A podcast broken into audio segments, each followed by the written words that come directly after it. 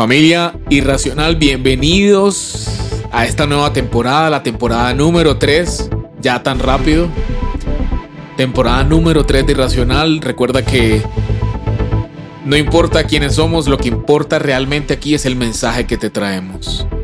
La invitación es a que rompas el molde, a que a que te cuestiones, que te hagas preguntas o que juntos lleguemos a respuestas de preguntas no hechas tal vez. ¿Y qué te parece si Irracional en esta ocasión se viste un poco de historia? Así que vámonos juntos a hurgar, a escarbar en las raíces de las principales creencias o no creencias que nos han marcado por una u otra razón. Bienvenidos a la estafa maestra, este episodio número uno de esta temporada número 3 que se llama Derribando mitos. Y bueno, con coincidirás conmigo en que la mayoría de nosotros, los seres humanos, crecemos tan acostumbrados a seguir las creencias, religiones, ideologías y filosofías que nos enseñan nuestras familias, que ni siquiera nos hemos detenido a pensar en un momento por qué cada una de ellas, de dónde vienen, quién se las inventó o por qué tengo que seguirlas. Pero a pesar de que comúnmente tragamos entero y ni siquiera paramos a pensar en nada de esto en algún momento, comenzamos a sentir apatía por esas prácticas heredadas, sentimos que algo no está bien, que algo no encaja, y es entonces que decidimos apartarnos de todo lo que tenga que ver con ellas, porque nos sentimos inconformes siguiendo algo que ni siquiera entendemos, que no nos conecta o que nos aburre.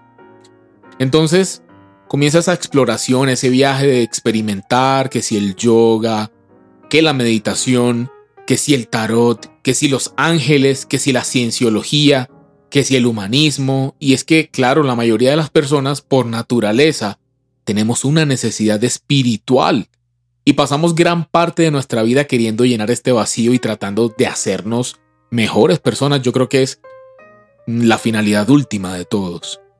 Pero también puede suceder que estés escuchando esto y no te identifiques mucho con lo que te estoy diciendo porque crees que ya encontraste tu rumbo espiritual o simplemente es un tema que dejó de interesarte. Sin importar de cuál bando seas, esta nueva temporada que hoy comenzamos de 5 episodios a la que hemos llamado Derribando mitos, como te dije ahorita, es una, una invitación. Realmente es, una, es un llamado a que dejemos de tragar entero Juntos derribemos creencias sin fundamento, religiones, filosofías y mitos, como bien su nombre lo indica. Respondamos inquietudes comunes y muchas cosas más. Vamos, realmente lo que vamos a hacer es sumergirnos en varias ideologías y a confrontar esas creencias y religiones inventadas por los hombres y que incluso se han vuelto hasta moda. Y las vamos a comparar, las vamos a contrastar con la verdad. Porque la verdad tiene que hacernos libres. Quédate hasta el final de esta nueva temporada. Sin embargo, un episodio no puede comenzar sin sin una buena bebida caliente, definitivamente para esta garganta, para conversar un rato contigo. Y espero que tú también tengas la, oportunidad de escuchar estos episodios, tal vez sentado o moviéndote hacia alguna parte, pero también podamos compartir juntos una bebida caliente, sea café, en este caso me estoy tomando un delicioso té. Mm. Delicioso. Entremos en materia. ¿Qué es una religión?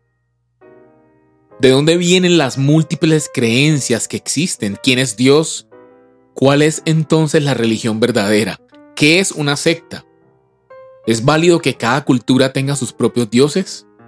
¿O si es verdad que hay un solo Dios verdadero?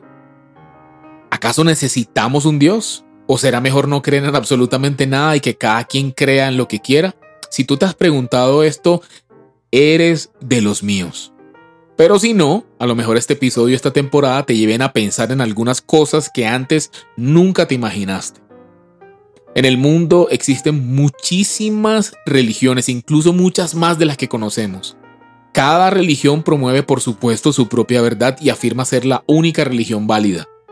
El término religión se deriva de la palabra en latín religio o religionis, que a su vez procede del verbo religare, que literalmente significa religar o volver a unir. Básicamente por definición toda religión es un intento del hombre, escucha con atención, es un intento humano por volver a unirse a Dios.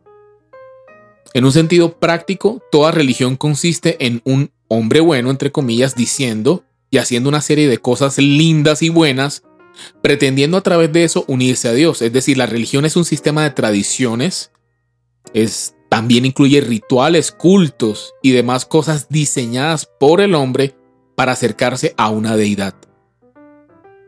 ¿Qué fundamenta una religión? Una serie de obras para, para alcanzar en algunos casos pues el cielo la salvación, un milagro, un favor, la paz o lo que sea que la persona esté persiguiendo. En la Biblia, la palabra religión aparece en el libro de Santiago en el Nuevo Testamento y se tradujo del original griego dreskeia. Pero, ¿qué te parece si escuchamos mejor cómo lo dice nuestra amiga de Google, el traductor de Google, y, a ver si, si me corrige, porque la verdad no sé griego?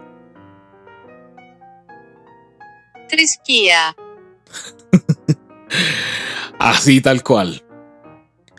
Su significado en el original es observación ceremonial, religión, oculto. También en el, en el libro de Hechos el apóstol Pablo, la palabra que usó de religión o de religiosos en el original griego, imagínense cómo es, es, vamos a ver si soy capaz, deisidaimonía. Y para referirse a una persona religiosa, entonces era Monésteros. Ah. bueno, la idea es que sepas que nosotros nos hemos dedicado con el equipo de, de, Irracional a hacer una investigación profunda de todos estos temas tan interesantes, tan apasionantes para todos. Y la intención sí va a ser ir con mucho respeto a que juntos, como te dije hace un momento, comencemos a hurgar y a escarbar un poco. Hay de todo en este tipo de, creencias o de sistemas religiosos. encontramos muchas veces hipocresía, manipulación, encontramos falsedad, gente que predica y no aplica.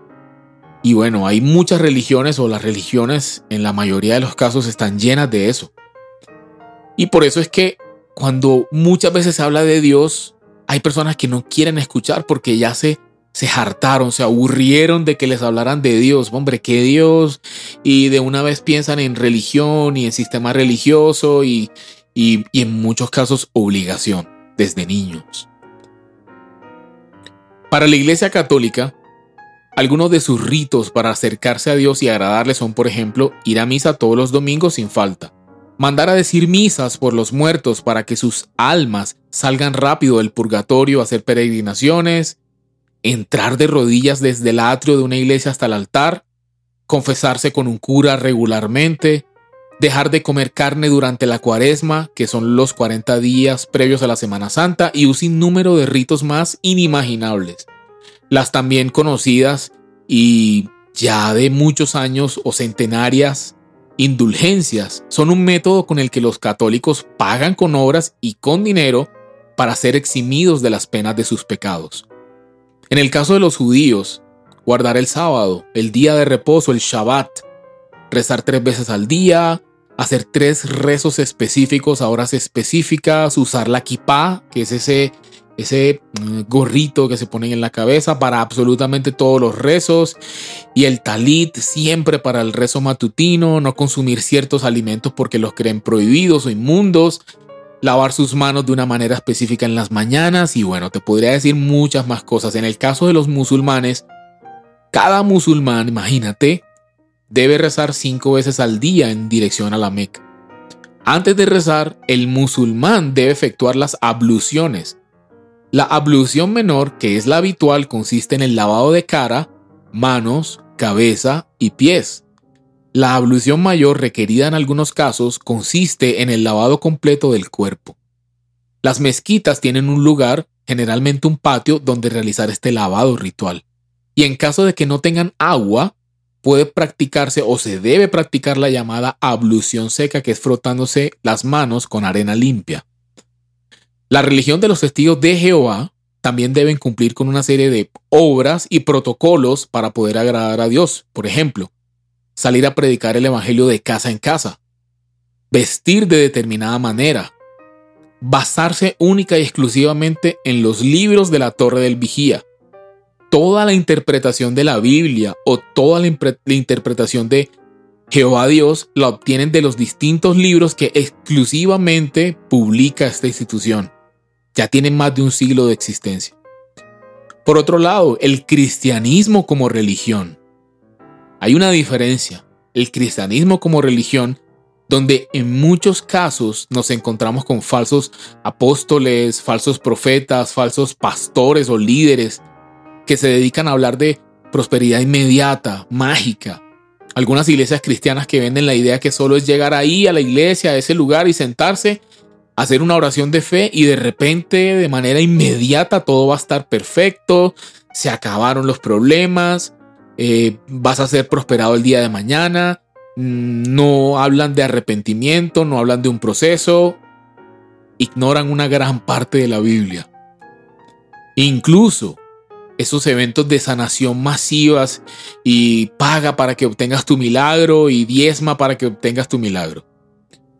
Definitivamente la estafa maestra. Todos esos que te acabo de mencionar y muchos otros son sistemas religiosos creados por hombres. Una entidad superior realmente necesita ritos limpias, sacrificios, esfuerzos humanos, porque si analizamos bien hay una carga impuesta y en algunos casos, como te decía, genera ansiedad en las personas. Fácilmente una persona puede apartarse del todo de una creencia porque se va a encontrar en ese círculo vicioso de peco y rezo y empato, pero a veces no siento que empato. Entonces peco, pero no soy capaz, ¿por qué no cambio? ¿Por qué no puedo mejorar? Y, y por qué si, si a mí está mi líder o, o la persona que, que me enseñó esta religión me dice que yo tengo que leer este libro sagrado, pero no veo el cambio, no veo la transformación y se llenan de ansiedad.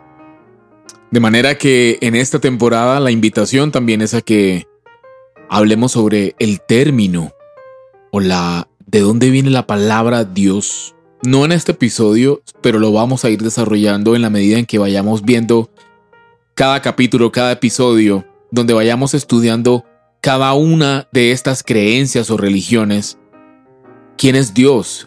¿Qué es Dios? ¿De dónde proviene? ¿Qué es Dios para unos? ¿Qué es Dios para otros? Y la intención también es que juntos lleguemos al punto de, bueno, ¿qué debería ser un Dios? ¿O qué debería ser realmente mi Dios? ¿Cómo quiero que sea? ¿Cómo esperaría que fuera? Así que como dijo Thomas Paine, de todas las tiranías que afligen a la humanidad, la tiranía de la religión es la peor, porque todas las demás se limitan al mundo en que vivimos, pero esta tiranía quiere ir más allá y pretende perseguirnos en la eternidad. Y como dijo Rubén Miranda, o sea yo, abre tus ojos, piensa diferente, que es la base fundamental de irracional. La idea es invitarte a que caminemos contra la corriente, a cuestionarnos. Así que espero que hayas estado conmigo hasta este punto del episodio. Para nosotros es un inmenso gusto de verdad poder traer contenido de este tipo. La pretensión es justamente esa, traerte contenido que edifique, que genere transformación en tu vida, como te decía hace un momento. Nos vemos la próxima semana en el siguiente episodio de esta tercera temporada, Derribando mitos. Te recuerdo que nos puedes seguir en Instagram, en irracional.co y en Twitter, irracional rayita abajo, co. También puedes ingresar a www.irracional.co si no tienes ninguna aplicación para escuchar este podcast. Dentro de la misma página puedes reproducir cada episodio. Así que nos vemos la próxima semana. Te mando un fuerte abrazo. Chao.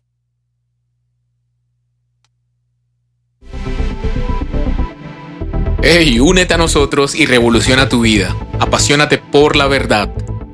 Te esperamos en un próximo episodio. Comparte este contenido y búscanos en redes sociales como irracional.co. Muévete contra la corriente. Irracional Podcast es producido por Grupo Fine en la ciudad de Medellín.